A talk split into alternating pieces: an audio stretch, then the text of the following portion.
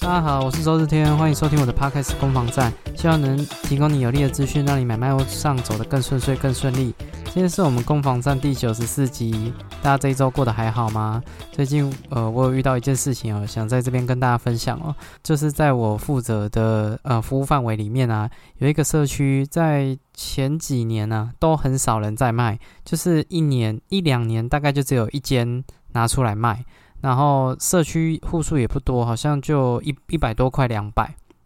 那最近不知道什么原因哦，有六户就拿出来卖，包括说有两房、三房、四房都有，呃，都有屋主想要出售。那是一个中古大楼，已经二十来年了。相比之前，就是每一年这么少人在卖，最近忽然就有一个爆量，那导致说我在跟客人介绍的时候，客人就说。因为我网络上面看到这个社区好像还有其他户在卖，而且还不止一间，还有两三四间，是不是有什么原因啊？就问了我这样的一个问题。可是我我心想啊，在前几年我在卖这个社区的时候啊，其实大部分的客人都会讲说，这个社区如果有新的案件事出，你第一时间跟我讲，因为。这个社区本来就很少在卖，所以那时候的买方啊，看完这个社区的案件，只有看一间嘛，因为卖的很少，看了一间啊，如果格局跟总价啊或者物况不适合，就会一直问我说有没有其他间可以看。如果有其他户可以看的时候，第一时间跟我说。可是最近因为拿出来卖的有很多，他们又会问说是不是这个社区有什么问题，所以才导致这么多人卖。那我觉得这就是一个很有趣的现象哦。那我自己去回想一下，就是那卖的卖太多也会觉得有问题，卖太少好像又觉得很稀有。我觉得这是一个这种这个认知偏差的一个问题啊。根据这个心理学大师，也同时是那个书籍《快思慢想》的作者卡尼曼里面，这个大师就有提到啊，人的思考系统有两种，一种是直觉。也就是我们俗称的系统一哦，在书籍《快思慢想》里面有讲到这个概念哦。系统一就是直觉哦，就是呃直觉的反应啊，反应速度比较快。那系统二则是深思熟虑，就是我好好理性的想了一下哦，这个事情的来龙去脉。哦，系统二就是我们来比较复杂的问题，比较没办法直接去判断的，就会当到系统二。那今天当很一个社区有很多在卖的时候，很多人都会直接进到直。那个系统一就是直觉，很多人在卖就代表不好，他们不会去了解后面的原因是什么，有可能是因为同时有好几个屋主想要去换屋，或者是他就是他就是一个巧合，或者是他呃没有去了解后面的原因是什么，他们就觉得很多人在卖就是社区不好，这个其实就是系统一直觉的一个。一一个问题啊，但是真正的做法应该是你实际上去这个社区去看过，然后看了觉得合不合适，然后再来去做讨论啊。我觉得这样比较适合啊。哦，也有可能是因为最近房价比较高，有人看到高价，然后想要拿出来卖，这都是有可能的。可是我觉得在买卖房子这件事情上，其实很多关键的关键的事情上面，很多人都会当到系统一，也就是用直觉去做做判断。这个中介有呃一两件事情讲的不对，那这个中介一定不老实啊。这个社区有呃只有一间成交最高价哦，那个一定是呃投资客，一定物况很好，他都会进入一个呃先入为主的想法，觉得他应该是怎么样。然后呃我我觉得也很正常了，毕竟因为房屋买卖它是一个这么高总价的事情，所以人在判断的时候难免会受到一些心心理学上面的一些偏差啊，导致去做了一些。不能说客观啊，也不能说正确的的决定啊，所以后来我在介绍的时候，每次客人讲，哎，有没有？哎，为什么日天这个社区这么多人在卖？我都直接跟他讲说，你你就先来看，你就先来看，好啊，你看这个社区觉得适合，好，那我们可以再看看其他的。但是如果你觉得这社区不适合，好，那也没有关系，毕竟你你也不是要买五间嘛，你就只有要买一间，那当然还是看了才会知道说。呃，真实的状况是什么？我觉得很多事情都这样，就是你真的有去做，真的有去看，真的有去感受到，而不是人云亦云、道听途说，或者是直觉用你的直觉在判断事情，你会比较呃，你会比较知道真实的状况是什么。就像我在上一集跟大家分享那个业务公司也是一样的道理。我之前都觉得业务公司就是来骗钱的，就是想办法要不管是骗建商啊，还是骗中古屋屋主啦，好把事情又讲得很严重。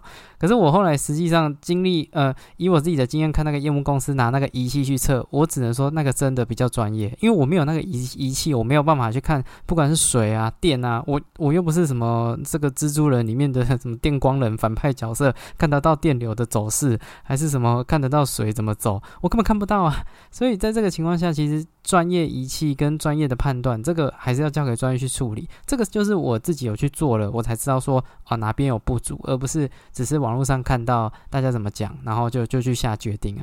所以我真的恳请各位在买房子或卖房子的时候，真的是自己有做了，自己感受一下啊，你嗯，然后再去做判断，我觉得会比较适合了。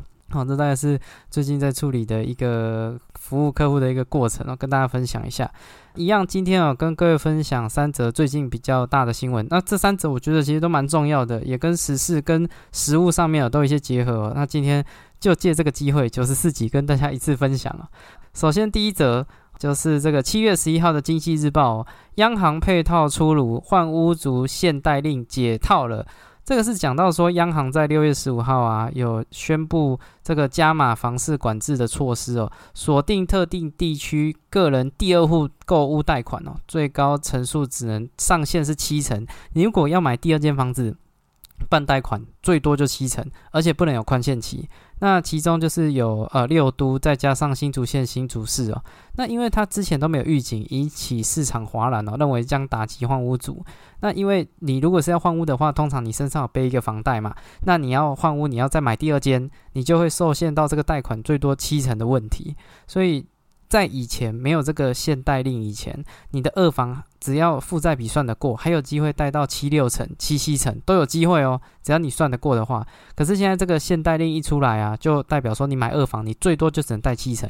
也就是说，你如果要买二房，你在身上有背第一房的房贷情况下，你第二房的自备款就要准备到三成以上哦。那其实这个就蛮蛮吓人的。那所以被认为说这个措施对换屋主的影响力很大了。那对此哦，央行就是有提出解套措施。解套措施是什么呢？就是指说你只要如果你真的要办第二房的贷款，你要跟银行签切结书，切结说啊，我一年内因为我是换屋的啦，我一年内哈，我一定会把我这个老屋给卖掉哦。那这样的话就不会受到七成啊贷款的限制，因为我是换屋嘛，我买新房子。卖旧房子，那我这样没毛病啊？你是不是应该给我应该的那个相关的贷款陈述，至少让我换屋换的顺利嘛？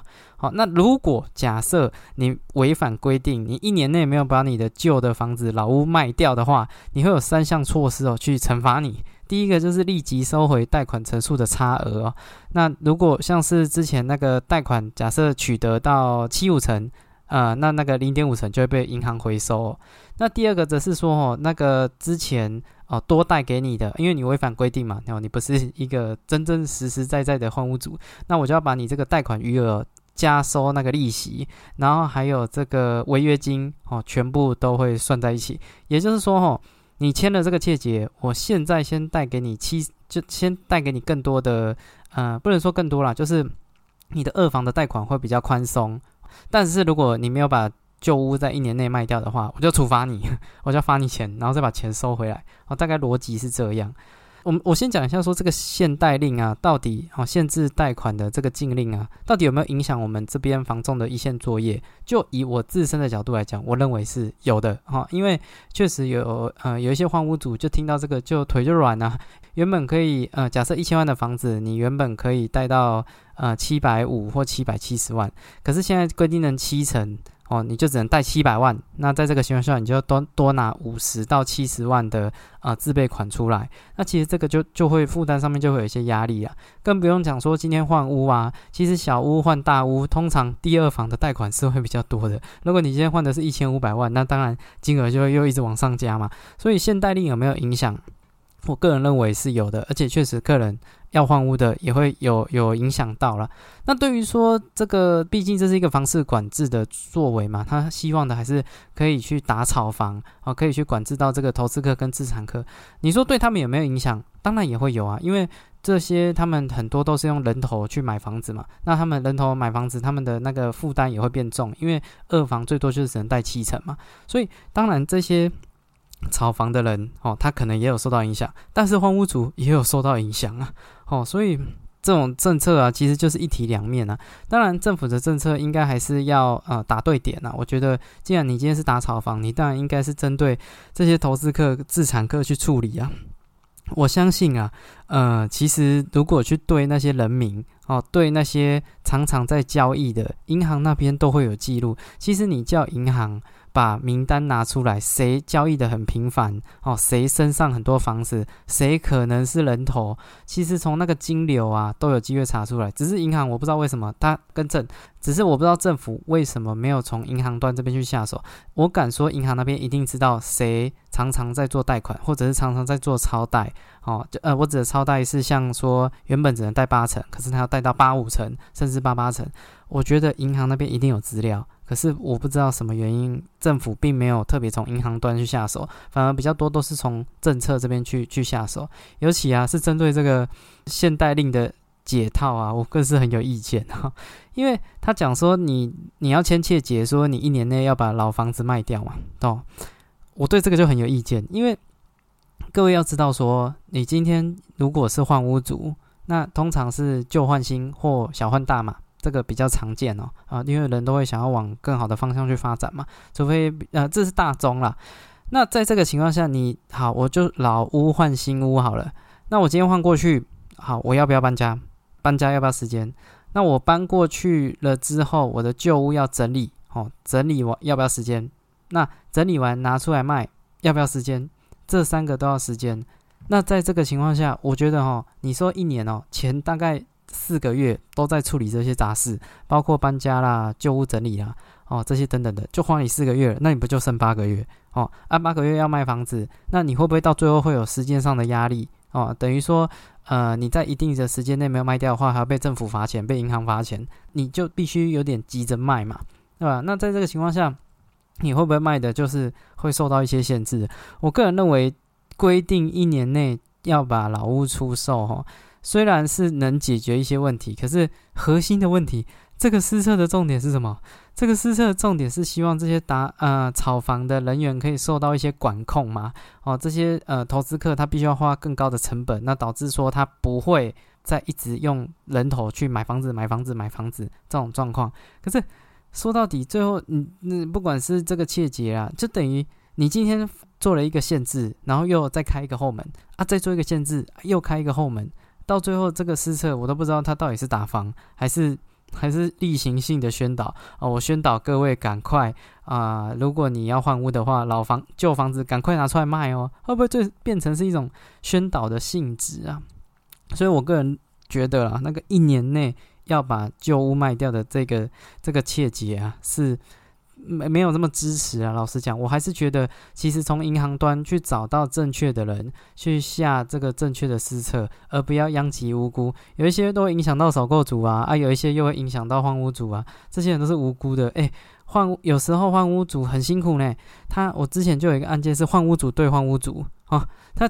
那个 A 是从就换房子，那 B 也是换房子，然后两个人做买卖，所有的代书流程全部都卡在一起。他那边要先搬过去，然后呃，屋主要先搬到新家，屋主的房子才能整理好，屋主的房子整理好，买方才能啊住到新家，那买方的房子才能再拿出来卖。这东卡西卡，一年没有很长诶，讲真的，真的没有很长诶，所以我觉得。针对用这个切结来去解决呃换屋主的痛点，我个人是蛮保留的了。那甚至最近有一个施策也是沸沸扬扬的，就是有关于囤房税的内容啊。囤房税之前呃这个政府呃中央有想说把囤房税这件事情收到中央来做，就是由中央这边规定，因为以前的呃这个囤房税是地方税，就是地方在处理的。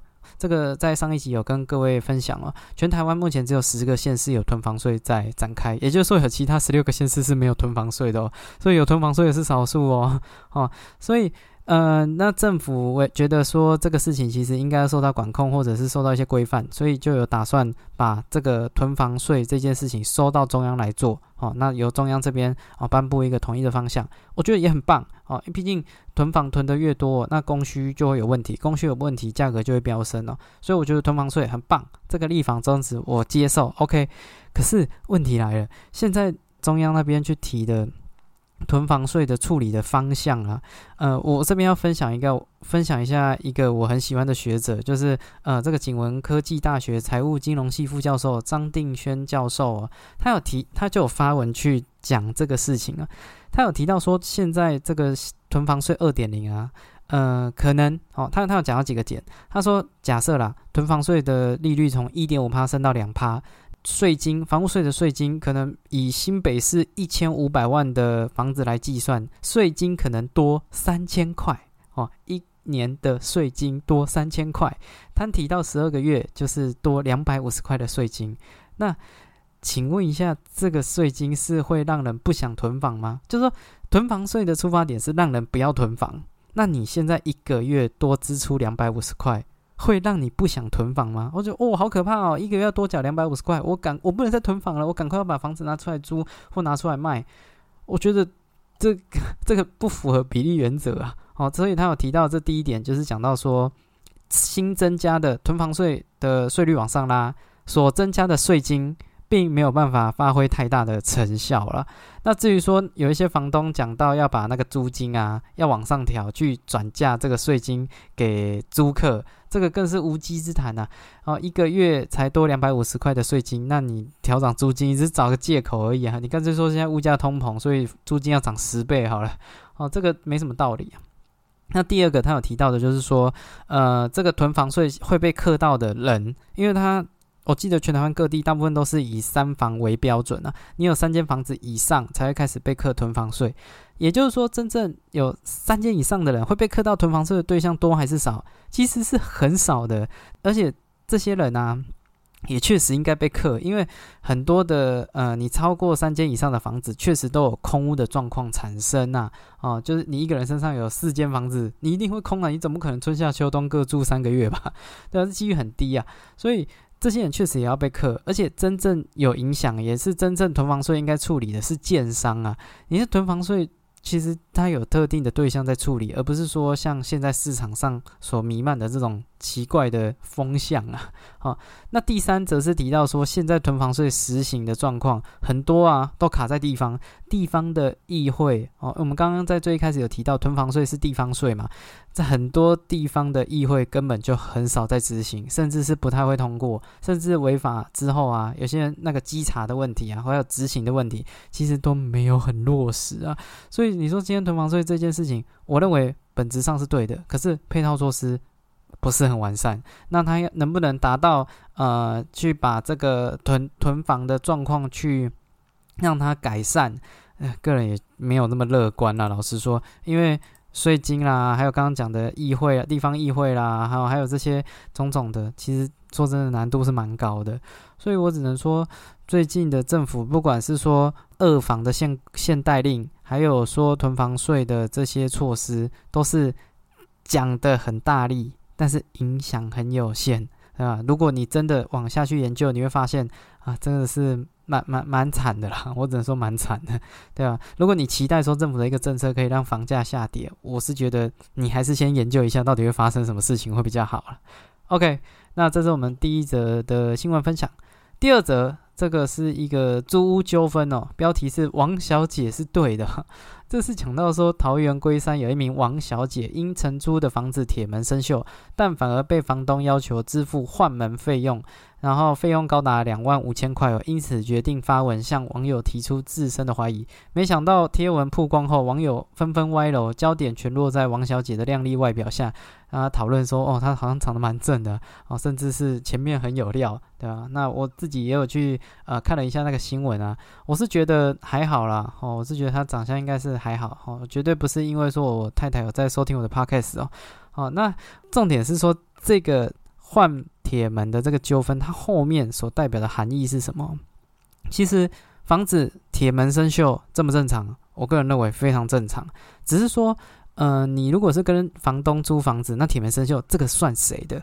哦，根据崔妈妈基金会啊，也就是长时间关注这个台湾租赁市场的一个基金会哦，呃，他们的法务组组长表示哦，在房东跟租客双方的权益之间呢，如果是大门的修缮非人为、非人为损坏的情况下，房东有负责修缮的义务啊。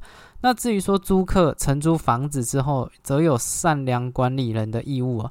所以简单来讲，假设这个铁门生锈啊，不是他人为造成的，照理来讲，房东应该要修。好啊，除非哦是呃王小姐没有尽到善良管理人义务，比如说。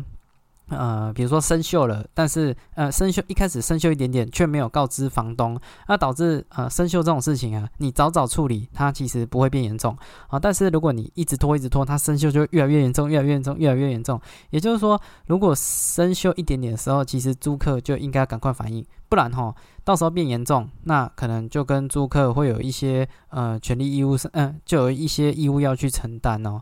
好，所以在这个情况下。针对这件事情该不该修，其实房东照理来讲应该修了，除非除非这个王小姐哦把这个门没有依正常的方式去使用了哦，又或者是他其实还在功能正常的范围哦，那这样的情况下，其实房东也可以拒绝呃房客的要求去进行更换了，只要可以正常使用，那还是还还他就不到需要修缮的义务了哦，所以嗯。这个事情本质上很简单，好修缮要不要修？该修，对啊。可是我觉得这个新闻倒是凸显后面的一个问题啊，就是租屋纠纷到底有多常发生啊？那个频率到底有多高哦？像这种屋况的修缮，这其实是很小很小的事情。根据《民事》七月十一号的报道啊，内政部营建署调查，在去年二零二二年租金补贴申请户中啊。高达百分之四十三点九的人有遇过租屋的纠纷哦，也就是说，平均每二点三人就会有一个人遇到租屋纠纷。那其中以申请补贴被刁难，哦，还有修缮责任争议，以及户籍无法迁入和任意被涨租金哦，最常见，就是这几种啊是最常遇到的租屋纠纷，而且频率非常的高，接近到百分之五十哦，一堆人租房子都遇到这些问题啊。这个后面到底凸显什么问题呢？哦，我们我们就一个一个讲哦。首先先讲到说申请补贴被刁难哦。各位知道说在呃租金补贴是呃政府最近一直打蛮大的一个广告啊，标标榜说呃如果你租房子啊，你可以去申请补贴啊，都都都很多的好处在啊。可是前几天崔妈妈基金会发了一个文，我也是很感触了。他就讲到说，房东不给申请补助。营建署要我打给，要我们打给崔妈妈基金会，然后崔妈妈就基金会就有发文讲说，你这个今天租金补贴房东不给申请，然后你营建署的做法是转到叫叫这些房客，哦，这些遇到困难的房客打电话给我们崔妈妈基金会，这个到底是哪一招啦？好，我们今天关注租赁市场，是我们的这个这个，我们聚焦在这件事情上。可是不代表我们有义务去呃去去去解决这些纷争。照理来讲，这是法规不完善呢。各位知道现行状况啊？你房东如果拒绝房客，当然。当然，政府是讲说，哦，我申请租金补贴不需要经过房东同意，甚至在最新的这个租金补贴的二点零，还不需要房东的身份证字号。对，很棒，好像都不需要跟房东说一声，你就可以这个申请租金补贴都没有问题。各位，怎么可能没有问题啊？你今天申请租金补贴，各位那是会发通知给屋主的，屋主收到租金补贴。如果他呃对这个事情了解，他愿意去承担，那当然 OK。可是很多他不了解啊，他就直接直觉就是你这个房客我不租了哦，你要去申请租金补贴，我就要涨租金。啊当然进一步又会讨论到说，根据这些法规，你如果呃因为这件事情就不让我租，或者是涨租金，那这是违法的啊。对啊，是违法的，没有错。可是我我我如果是房东，我就说没有啊，就是现在通膨啊，所以我要涨租金啊。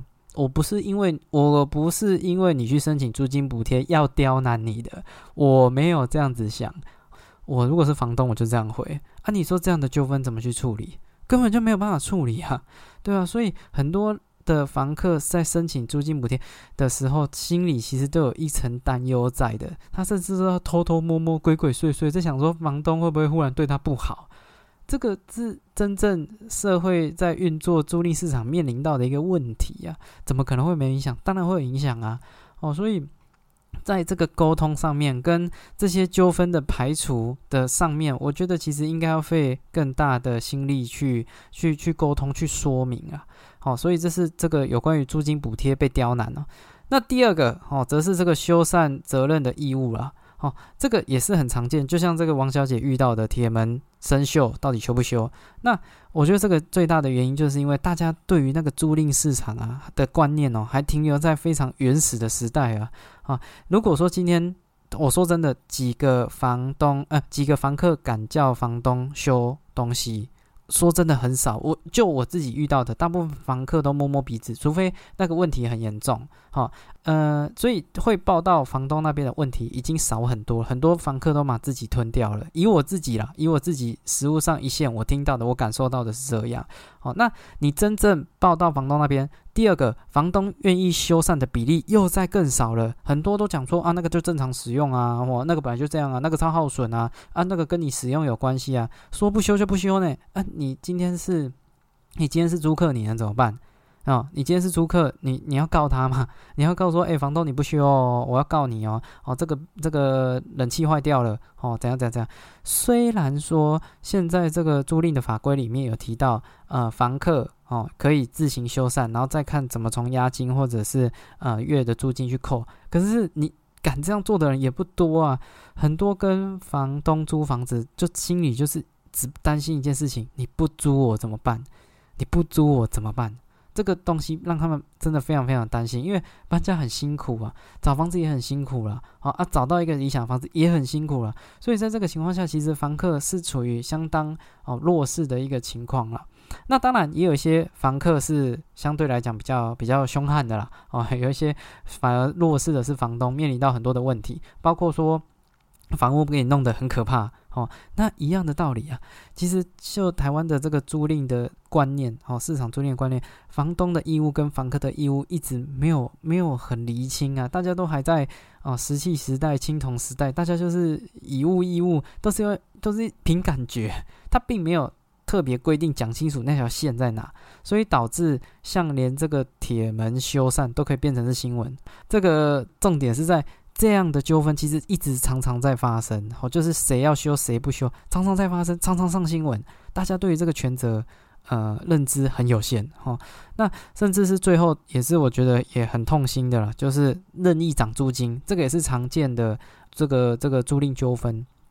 在我所属的区域啊，我就有那遇到那种呃，从小到大都在吃的那种粉条冰，一个老店哦，很好吃的老店，就因为租金哦，租约到期。然后那个房东租金要直接翻倍，从原本租哦六万变成十二万，然后那个那个粉条兵就直接 直接撤掉，直接退休，直接用一个租金把你打趴在地上哦。现在台湾在调那个租金啊。没有什么道理可言呢，他要怎么调就怎么调，因为没有一个法规规定说在多少年限哦，呃，可以调到几趴几趴几趴哦，上限几趴，政府也没有去做这个规定，所以导致这个就由这个自由市场，大家相由心生，想怎么调就怎么调哦，就变成有这个什么凯因斯哦，市场有一个自那个看不到的手在自己调整那个租金的呃的状况，可是。其实很多国家都对对于说那个租金的涨幅啊，你要你要调到多少都有相关的规定，你不能超过太多啊，因为会租房子人就是弱势啊，你又让这个东西没有去管，那其实就有很多的问题产生了哦，所以我觉得这后面其实租赁啊。还有台湾的租赁市场还有非常大的进步空间，我真的是希望啊这个东西可以改善啊。毕竟有很多年轻人他呃去外地打拼，或者是老年的他需要找一个房子去租，这个都会涉及到了。那我们今天如果没有关注在这个议题上面，搞不好下次受害的就是我们了，哦，就是我们自己啊。OK，那最后一则要跟各位分享的哦，则是这个中央社七月九号的报道啊。新庄某社区李姓妇人十年来咆嘶吼、咆哮、踹击邻居大门、涂鸦等脱序行为，形同社区噩梦。经区分所有权人会议过半数出席及六十五点三趴投票同意，管委会提告或法院判决，李妇应迁离哦，全案可上诉。那这个是讲到的是呃新北市新庄区的一个恶邻啊，好恶邻恶邻居，理性妇人哦，在这十年内哦，不管是呃不管是在公共走道乱丢垃圾哦，撕毁邻居装修施工的防护棉片，或者是泼水且造成积水，撕毁管委会文件哦，涂鸦破坏环境，还有老林让。住户哦日夜不得安宁，难以成眠，苦不堪言呐。那甚至出租房屋的承租人哦，也纷纷无法忍受，纷纷退租哦。那这个是讲到呃，算是恶灵条款的一些实际上的运用啊。各位在。公寓大厦管理条例的第二十二条啊，其实有针对啊，在住在公寓大厦环境里面的恶邻居哦，在什么样的情况下是可以要求他啊搬迁的？那这个就是在这二十二条的内容啊。那首先在三种情境下是呃，这三种情境发生的情况下，就可以走公寓大厦管理条例第二十二条去去处理看看。那在哪三种状况呢？第一条，积欠管理费。哦，你基线管理费到一定的程度，哦，那就有机会，哦，可以，呃，透过呃管委会的诉讼，哦，请他去办理哦。第二个则是违反规定的使用或影响他人呐，哦，这个等下也会讲到。那第三呢，则是违反法规或情节重大，在基线管理费，哦，使用违反规定，影响他人。啊，还有违反法规、情节重大，在这三个情况下，有机会哦，根据关于关呃这个第二十二条开始走，要他强制搬离的啊，强制迁离的一个过一个程序哦。那这个程序怎么走？当今天这三个状况发生的时候，管委会啊，经过区分所有权人大会同意，就你要开会，你要跟所有住户开会 哈，要先大家投票都有过哦，啊，就说哎，我们真的觉得他有问题，好，我们要请他离开啊，那。如果通过了，已经呃区分所有权人会议有通过要他离开，还要给管委会还要给他三个月改善。那如果他三个月都没有改善的话，就可以正式提起诉讼。所以这里面有几个环节：第一个，这三件事情要有发生；第二个，区分所有权的会议要召开并且同意；第三，由管委会提起诉讼；然后第四啊，诉讼胜诉。那在这些要件都符合的情况下，才能请人家搬离。为什么听起来好像有点严苛？实际上严不严苛？哎，蛮蛮严苛的。我等下会讲到几个案例哦。其实你今天要人搬走，不是一件很简单的事情，因为人都有这个居住的自由嘛。我住在这里，你觉得我是恶灵，我搞不好也觉得你是恶灵啊。那这样他竟然要人家搬走，这已经有点是强制的，呃，跟这个人身自由行为都有一些关联的，所以他的要件当然会相当的严苛哦。那我们再来细部去做讨论哦。第一，所谓的这个基线管理费是什么样的状况？它是指说，呃，基线管理费啊，在你你通常有基欠的情况下嘛，那你就会被强制执行。那你强制执行之后啊，还还在在基欠达总价的百分之一，哦，这是什么意思？就是你今天比如说你欠管理费，呃，一万块好了，那。呃，如果你被强制执行，那就结束喽。被强制执行，钱拿到了，政府是不会要你强制迁离的。那可是，如果你一万块你没有拿到之后啊，呃，你被强制执行又不够哦，还欠了呃这个房屋总价的百分之一。各位，这个百分之一争议就很大了。这个到底要欠多少？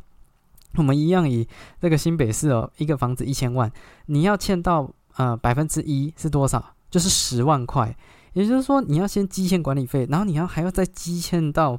房屋总价的百分之一，然后这样子才能去呃申请这个强制搬离哦，所以那是欠到个不要不要，我这样算起来大概就是一个呃，各位知道一千万的房子在新北市啊，我在猜它的管理费大概呃中古大楼大概就三千块，那如果三千块来算的话，你要签到什么程度？要签到三十三个月哦，大概三十四个月以上。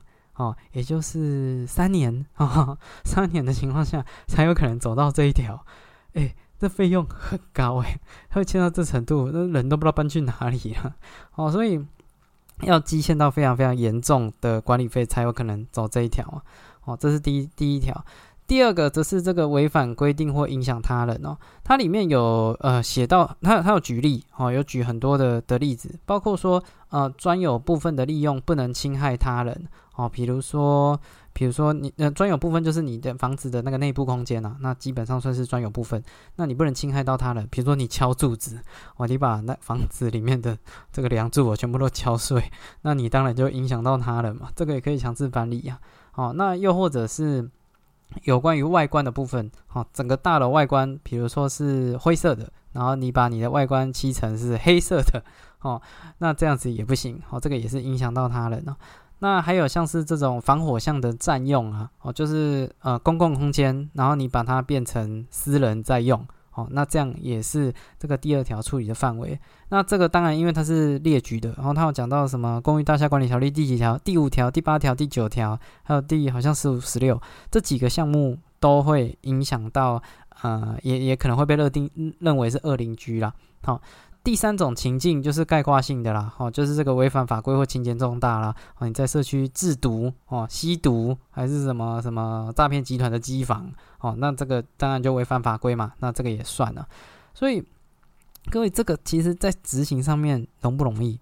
呃，说真的不是很容易，但。可有可能卡在刚刚讲的那个程序，也有可能卡在这个归的事由的判定啊。我这里有去查判决书系统，如果你在判决书系统里面打《公寓大厦管理条例》第二十二条，你用这个关键字去查，或者是什么强制迁离、强制搬离哦，这几个关键字去查，我查到几个案例跟大家分享了。呃，我先讲失败的了哦，失败的，呃，像有那种房子给亲戚住，好像是给女婿跟女儿去住哦。啊，房子的所有权人是爸爸，然后 那个女儿跟女婿在里面就是做便当外送，好就在房子里面做便当，好好做可能就住在八楼九楼，然后在里面做便当，然后做做做做就很多的油烟哦，然后就被因为那个便当是可能是批发的，可能一次就一百个两百个，然后就被被投诉，然后嗯，这个后来没有成立，没有啊？为什么没有？因为他那个是卡在没有走。区分所有权会议啊，他没有经过整个社区去投票，所以最后程序不符合，最后不通过。这是台中的案例啊。还有那种呃恶邻居是那个在这个跟人家会有纠纷啊、咆哮啊，还有呃破坏中庭啊这种，或就是社区的头痛人物啦，然后在会那边喧闹啊，很可怕的那种。这个也没有过啊？为什么？因为后来在举证的过程里面啊，他发现说他的这些呃这些脱序的行为，不管是咆哮或者是破坏中庭等等这，都是针对特定的一个住户哦。那他就认为说这是住户跟住户之间的纠纷哦，所以最后这个也没有过。那还有那种。呃，还有那种会乱丢厨余的，然后还会在中庭丢菜刀、丢花盆的，这个听起来够可怕了吧？也还是没有过啊？为什么？因为住在里面的人跟所有权人是不同人，然后他们前面的程序都有走，可是他们各位刚刚讲有讲到程序是有一个环节是，如果区分所有权人啊，这个投票大家同意之后呢，管委会还要给人家三个月的改善。哦，那如果三个月都没有改善，才会走到这个后续哦。那问题来了，他给人家三个月改善，他是把那个通知发给的是屋主，不是发在住在里面的那个人，他发给屋主。那这问题又来了，你等于叫人家改善，那屋主没有住里面呢，所以最后程序又不符合规定。所以即便这个人这么脱序哦，因为他不是住户哦，没有收到通知，所以程序也不符合啊，也没有过，也有这种问题。哦，所以。你还要发对对象哦，你这个三个月的改善要给人家时间改善，也要发到对的人手上，要求他哦，这样才才能符合要件呢。那最后我也查一个案例是，呃，租租屋给人家的哦，那那租屋的那个也是一样啊。当你要求他改善的时候，他就又换下一个租客哦。然后当当你说，哎，你不要再这样子，然后又换下一个租客，那导致说那个一直变换，一直变换，一直变换，那个住在那边的呃住户租租客啦，哦，一直。都是不同人，然后一直都很有问题。我不知道这是不是房东跟社区有纠纷哦。我之前就有听到那个在在开玩笑的讲说，呃，就是跟社区有仇嘛，那我就我把我的 房子都出租给很有问题的人，然后反正辛苦的是你社区啊，那你也动不了我。哎，这样看起来还还真的是可行哎，哦，因为你的租客一直一直变动嘛，然后导致他的要件也也难以达成啊，所以最后没有办法啊顺利要求房东哦要强制迁离怎么样的。所以各位，这个条文要实行上面，我最后只有看到一则成功的。那一则成功的是怎么成功的？那一则是二楼的露台户在露台哦养了非常多的猫猫狗狗，那在那边有很多的大便跟还有死掉的宠物哦。那也就是说，那根本就是一个那个露台变得很可怕，就是一个修罗场这样，很可怕，很可怕啊！啊，那个是我唯一看到在这么多案例里面啊，强制搬迁成功的。对啊，那他走的就是这个程序，包括说，呃，所有权人，呃，区分所有权人大会同意，然后管委会要求改善，哈，然后，呃，这些最后都最后都有顺利走完，然后能到强制搬迁的，就这个案例而已。所以这个二十二条的二零条款啊。它的程序是要件很很严谨。如果真的遇到这样的状况，各位在社区如果真的遇到这种恶灵啦，哦，每一步都要走得稳扎稳打哦，每一个要件都要符合，不然可能中间就会功亏一篑了。那回到这一则新闻哦，他在社区已经闹了十年了，各位十年了。这听起来真的也是很惨的一件事情啊！那好不容易这十年过后，才终于有人，他们那个区分所有权人会议什么时候通过？是一百一十年的时候通过的。也就是说，即便区分所有权人会议通过，大家都希望他搬走了，还隔了两年，最后才判决下来。所以这个程序真的是，因为它涉及到。呃，人身自由的这种，还有这个财产的问题，它的要件就是这么的严苛。那真的有想要去执行它，想要把你们社区的恶灵排除的话，一定要跟管委会充分的讨论哦，跟他分享我这一集，好让他知道说真的不是这么容易啊，对吧？那不然缺一不可，不然到最后功亏一篑哦。OK。那也谢谢你收听到节目的最后，今天这这集的内容都还蛮重要的，那希望能解决你在生活上面真正遇到的问题了。